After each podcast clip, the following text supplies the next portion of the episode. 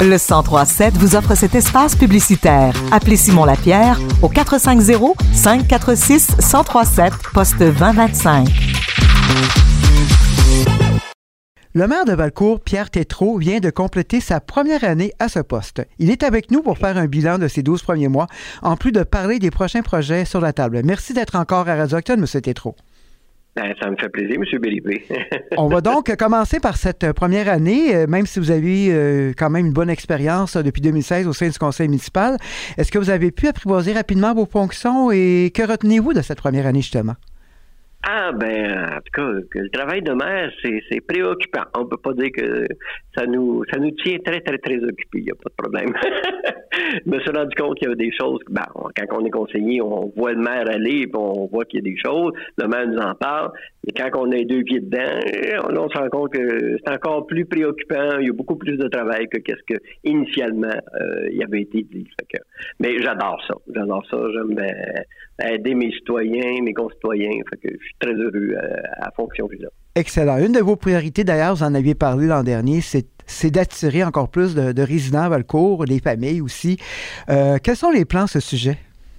Exactement. Quand moi, quand j'ai entré en fonction, mon objectif premier était d'avoir des habitations parce qu'on manquait de logements ici à Valcourt.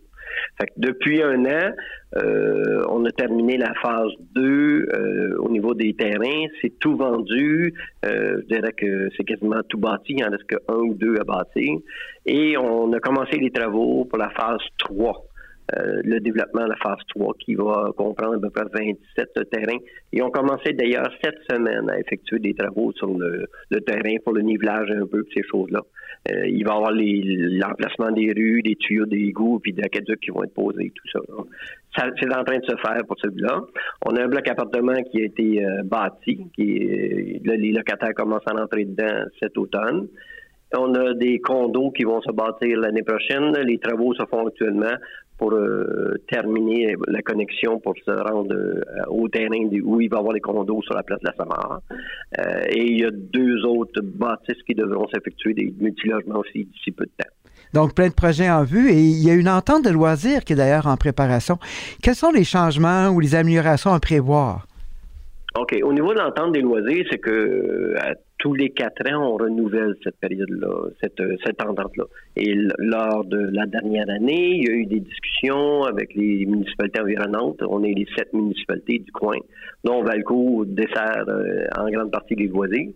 Et euh, bon, il y a certaines municipalités qui ont montré un intérêt pour faire apporter des modifications, faire des changements, parce qu'il y avait quelques points qui étaient à, à revoir.